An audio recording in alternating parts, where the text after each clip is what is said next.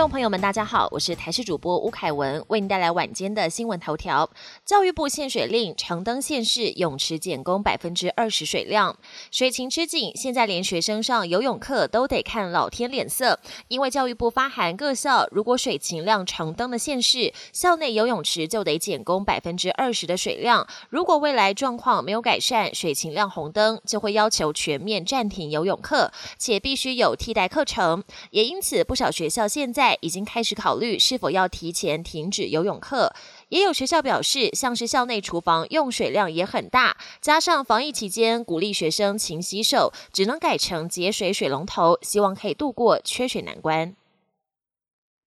COVAX 二十万剂 A Z 疫苗指挥中心坦言，我方持续联系中。底台的首批 A Z 疫苗最快十七号就能完成封监检验，但透过 COVAX 预计取得的首波二十万剂 A Z 疫苗还无法确认底台时间。指挥中心发言人庄仁祥坦言，我方持续和 COVAX 联系中，确实遇到转折或一些问题，但目前已经进到联系运送阶段。另外，针对部分欧洲国家的民众在接种 A Z 疫苗之后出现血栓症状，英国也有不少个案出现过敏反应。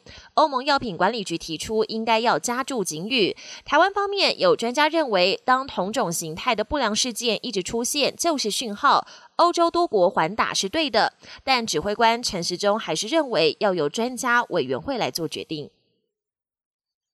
玉山降雪，合欢山下冰线。十四号上半天前，三千公尺以上高山有机会再降雪。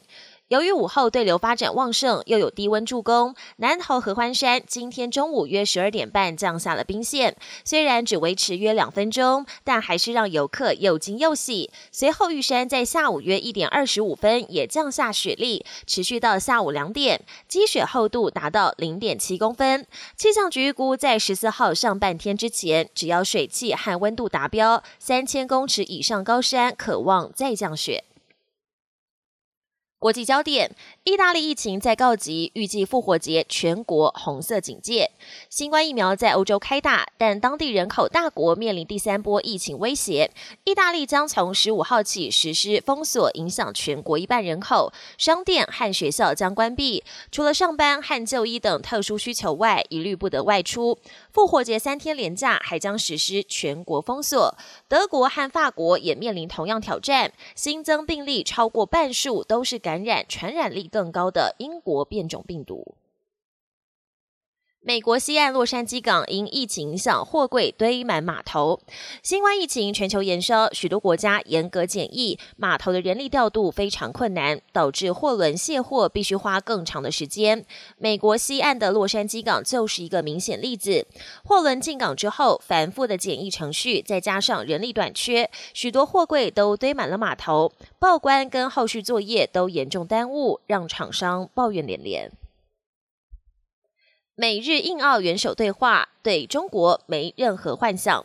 美国、印度、日本和澳洲四国在美东时间十二号举行第一次领袖峰会，会中谈到了新冠疫情和印太地区的经济发展。